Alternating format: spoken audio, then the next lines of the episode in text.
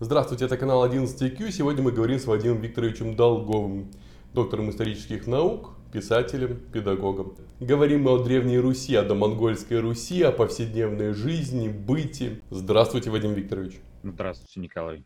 Вадим Викторович, с какого периода мы можем представить себе повседневную жизнь наших общих предков? Можем ли мы увидеть, как они жили еще в те времена, когда не было русского там, государственности, когда еще не пришел Рюрик?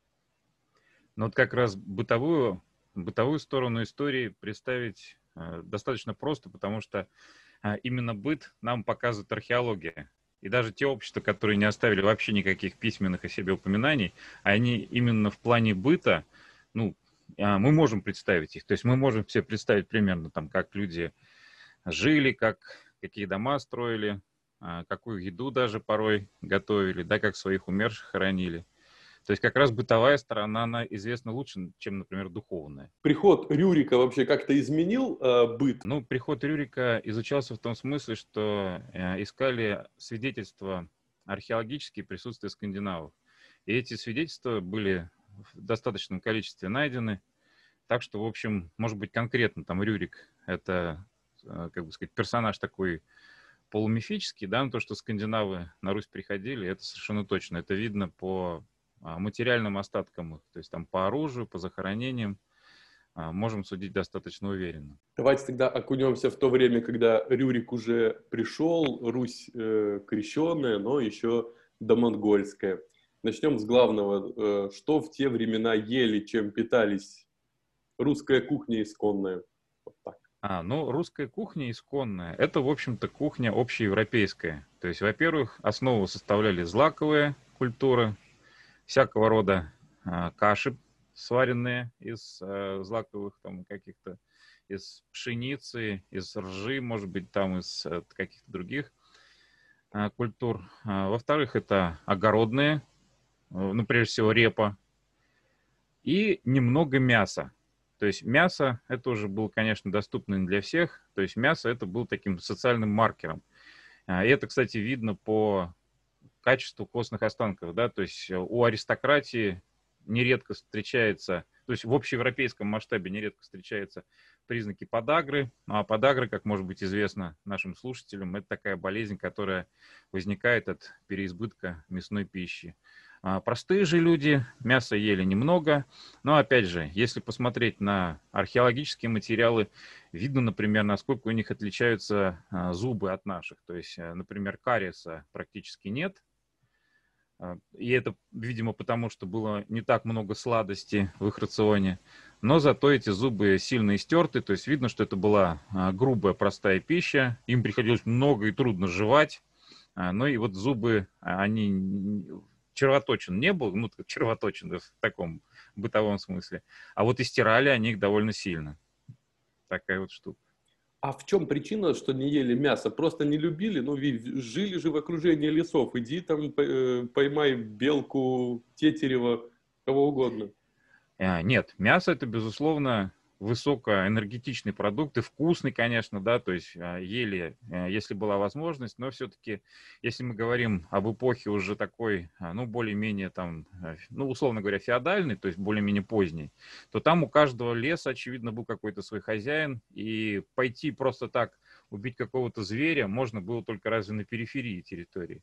А в центральных густонаселенных районах все уже было непросто. А, и приходилось для того, чтобы мясо как-то в рацион свой добавить, приходилось разводить скот, то есть это были домашние животные. А в нашей полосе, и это очень хорошо было показано а, Миловым, сельское хозяйство, в том числе и животноводство, оно затруднено, поскольку а, Россия климатически относится к таким территориям, где приходится долго содержать скот в стойле. Для этого приходится много заготавливать кормов, ну, а кто, кто когда-нибудь жил в деревне, тот знает, что синокос это самая труд, одна из самых трудных там сельскохозяйственных так сказать, э, деятельности, скажем так, да, и наготовить огромной корове э, корма на целую там э, зиму очень трудно. В Западной Европе было все немножечко не так. Там месяцев с положительной температурой из 12 было 10 со стабильно положительной температурой. И там скот мог пастись э, на полях существенно дольше, чем на Руси. У нас здесь все это было гораздо труднее. Миловым очень хорошо показано. Так и там вроде овечек, да, в основном разводили, не коров э, в Европе. Ну, овечек, свиней. Не, на самом деле такая самая распространенная европейская скотинка – это свиньи, потому что они неприхотливы, едят практически все, а, их мясо легко готовится, оно жирное. А, понятно, что для нас жирное мясо это ну, что-то не очень желательно, да, то есть потому что у нас переизбыток калорий. А средневековый человек жил в ситуации практически постоянного голода, и ему кусочек жирненького мяса это было то, что доктор прописал. Не доставалось вот им. Поэтому и слово-то жир в славянском, в славянских языках, оно связано а, с таким с гроздью значений, обозначающим, например, жизнь, там, жи, ж, этот Колесов как раз очень хорошо показал. То есть жир – это самое ценное кусок мяса, да, потому что скушал его и уже жить можно. А, а для нас это сейчас, конечно, уже вред. Сегодня тема, как э, в недавно известном фильме «Ешь, молись, люби», поэтому от еды переходим к э, высоким э, материям. Русь крещена. Как скоро все стали христианами или долго еще баловались язычеством? Ну, в общем, это тоже можно проследить по археологии, потому что христианство — это не просто вера, это еще и образ жизни и образ там, э, ритуала. Да? Поэтому а, известно, что христианские захоронения, они а, более-менее распространились там, веку где-то только к 13 -му. До этого на периферии Руси встречаются а, и вполне языческие захоронения, несмотря на то, что уже вроде бы Русь формально была крещена. Ну и еще такой момент, который меня всегда самого интересовал, насколько они вообще, эти средневековые люди, были религиозными. А, то есть а, действительно ли они воспринимали мир сугубо там а, в мистическом ключе. Я пытался в этом разобраться. Понятно, что письменные источники русские, они написаны были в основном там где-то в церковной среде, но даже туда голос скептиков проник.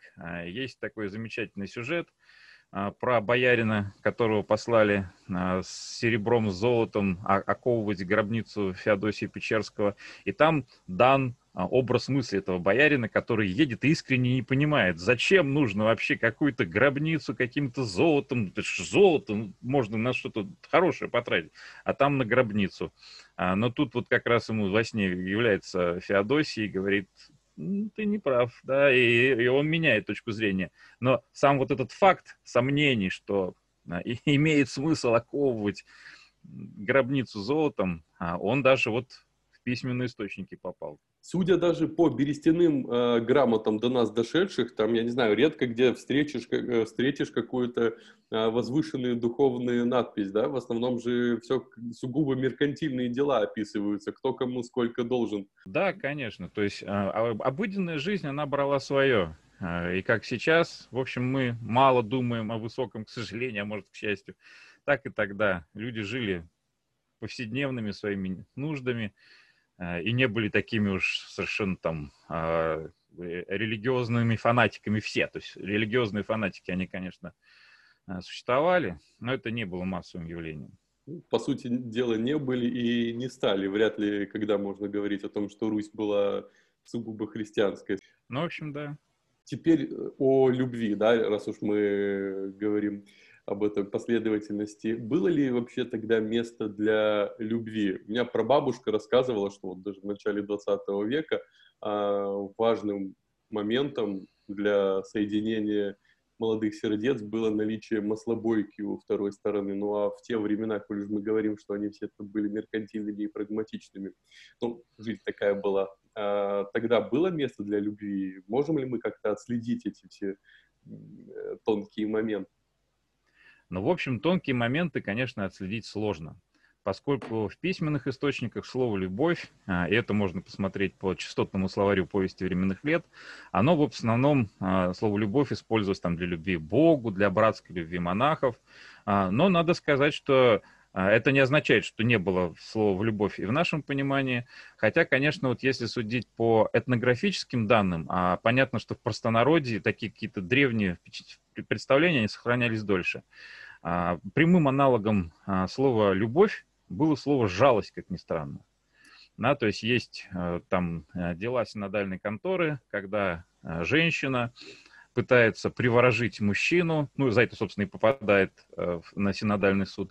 И когда ее просят дать объяснение, что вообще случилось, зачем она пыталась его приворожить, э, она говорит, что ей стало этого человека очень жаль, и она постоянно хотела на него смотреть и постоянно его жалеть. А, я вот а, это обсуждал со студентами, и мы пришли к выводу, что все-таки а, современное понятие любви, оно тоже, конечно, имеет вот этот вот жалостливый элемент, но все-таки чаще всего объект любви мы превозносим, да, то есть женщина к жалкому мужчине, наверное, сейчас не будет испытывать таких эмоций, но вот для традиционной культуры вот это вот, в общем-то, в суровом мире жалость это такое нежное хорошее чувство, которое, ну, вполне, видимо, тогда заменяло любовь. А до нас дошли вообще какие-то э, традиции в плане того, как соединялись любящие сердца, как можно было выбрать себе суженую, как сосвататься, ну, вот с тех ну, давних в общем, времен. Э, поиск суженой – это была забота родителей, причем и в высших классах общества, и в низших. При этом а, в княжеских уставах сказано, что родители в поиске невесты должны все-таки учитывать мнение ребенка, а, но, видимо, учитывать не очень сильно, потому что там описаны случаи, когда, предположим, родители а, дочь свою там нашли жениха, а она настолько не хочет замуж, что покончила жизнь самоубийством, предположим. А, и тогда родители должны были быть наказаны церкви. То есть, ну, вы понимаете, что от просто нежелания, там, отсутствия симпатии до самоубийства это достаточно большое пространство. Ну, да. Ну и, наверное, все-таки большая часть людей а, женились по родительской воле а, и жили, поскольку а, функции семьи в те времена от современных тоже отличались. Ну, ну известно, что а, сейчас у нас хозяйственная функция семьи, например, снизилась, да, то есть, в принципе, мужчина может прожить один, там, купить э, пельменей себе сварить, да, то есть не обязательно жена должна это делать, а женщина может сама себе обеспечить, да, то есть и сейчас главная функция семьи – это взаимная духовная поддержка, там, эмоциональное какое-то общение.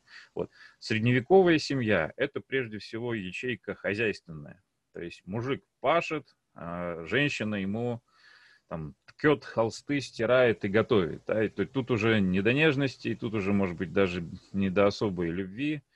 А, ну и не зря возникла а, пословица, да, то есть слюбится, стерпится. То есть, очевидно, многие поколения пережили такой опыт, да, слюбилась, стерпелась, а, и вот это вошло в так называемую народную мудрость.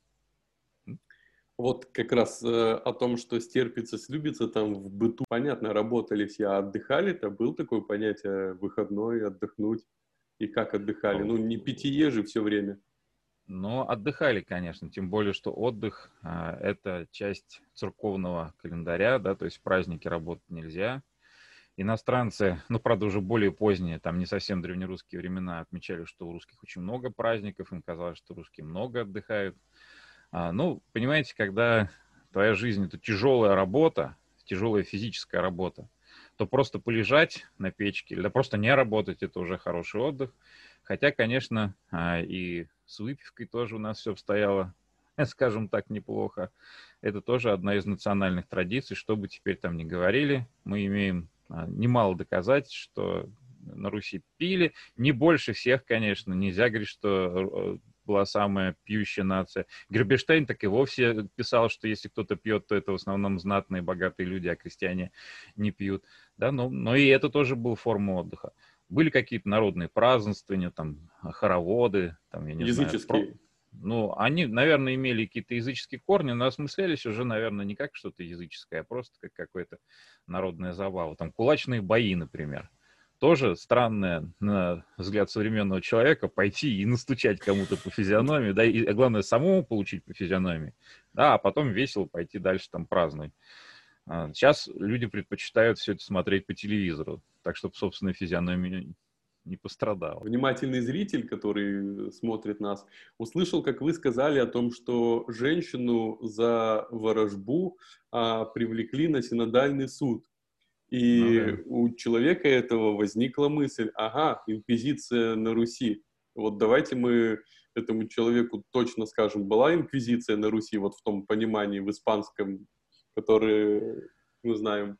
Ну, да, в общем-то, это же функция церкви, да, то есть, ну, в Западной Европе она оказалась там выделена в специальную какую-то, в специальное подразделение. У нас этим занималась просто как бы там митрополичья власть, а, и более того, а, и ведьмы, то есть про ведьмы, вот про ведьм у нас тут тоже как бы есть свой дискурс, потому что, ну, все, всем известен, конечно, молот ведьм. У нас есть э, несколько Э, так сказать, короче, но тоже свой аналог. Есть такое поучение Серапиона Владимирского, в котором он тоже пишет про ведьм, но правда он там пишет, что ведьм не существует. Он а, убеждает и говорит, э, ну, собственно, пасту, потому что это как бы проповедь, вот он объясняет, что, что зачем вы их сжигаете, говорит он. А это значит, что сжигали, да? Зачем вы их топите? Потому что а, не сжигай, там топили именно, да, говорит, ну, если дьявол захочет, он ведь э, ее специально может поддержать, да, чтобы она не утонула.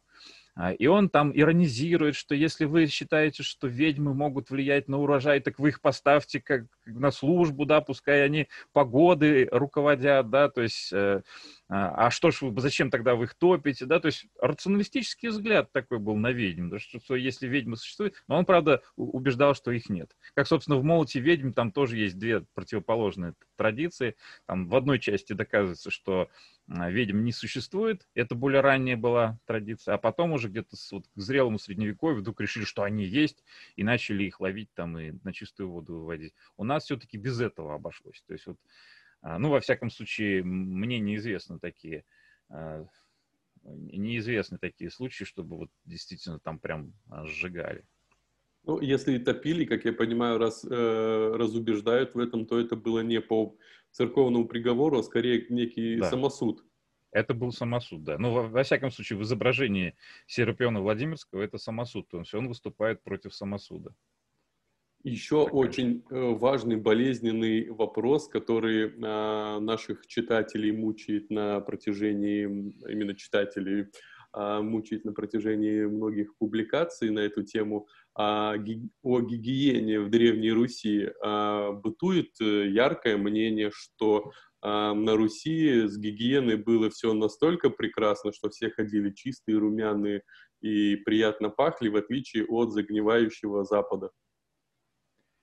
А, ну, вот тут я бы разделил это на два вопроса. Чистые приятно пахли. То есть они ходили реально чистые, потому что бани есть практически во всех там археологических комплексах, да, и сходить в баню для человека средневековья это не просто гигиена, это еще и развлечение. А, такое при, приятное телесное времяпрепровождение. А вот пахли они специфически, потому что уже в более поздние времена иностранцы э, говорили, что русские едят столько лука и чеснока, что пахнут они ужасно на их точки, с их точки зрения. А, но если вы пробовали есть лук, то, может быть, знаете, что э, человек, который сам наелся лука, он другого лукового человека не ощущает. То есть, как бы э, иностранец, вошедший вот в эту странную атмосферу, он, конечно, чувствовал себя нехорошо, у него слезились, наверное, глаза, вот, но они промеж себя-то чувствовали себя прекрасно, потому что лук ели все. И это было, в общем, правильно с гигиенической целью. Но если бы мы с вами туда попали, наверное, мы бы тоже не сразу там освоились в этом запахе. Так а вот если бы мы туда с вами попали, вообще выжили бы мы там? Что бы случилось? Поймали бы а. и сожгли как э, ведьмака? Да я не думаю. Я думаю, что мы бы смогли договориться. А, потому что у нас же сейчас есть опыт там а, хождения, например, по Гопницким районам, да, то есть э, каким-то, э, или просто пребывание в иноэтничной, инокультурной среде. Ну, могли, конечно, нарваться, но нарваться-то можно, как говорится, и везде, и здесь. А там, в общем... А, ну, я думаю, что, во-первых, мы бы друг друга худо-бедно поняли. То есть, э, несмотря на различия языка, а, мы бы смогли объясниться, владея современным русским языком. Вот. Ну и такого, чтобы прям они там были такие злобные, ксенофобы, чтобы тут же, значит, нам расколоть башку, я думаю, такого быть не могло, потому что любой крупный город, э, это было такой перекресток торговых путей, там кого только не было, то есть там были скандинавы, арабы, там какие-то европейцы, люди относились достаточно спокойно. Ну, приняли бы нас за каких-то просто вот э, людей из, из, из дальнего города приехавших. Я думаю, мы бы там выжили на самом деле. И быт смогли бы выдержать этот непростой... Ну, это Думаю, уже... да. Думаю, да, потому что человек привыкает ко всему. А такая скотинка Даже, а, даже к виселице подергается и успокоится, да? Тоже верно, да.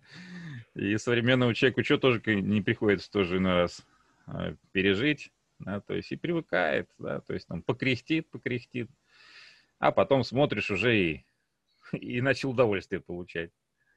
Вот когда мы делаем интервью с историками, есть у нас категория э, комментаторов, э, которые пишут, мы толком не знаем, что произош- происходило 20 лет назад, как уж мы можем знать, что происходило вот тогда, в те годы.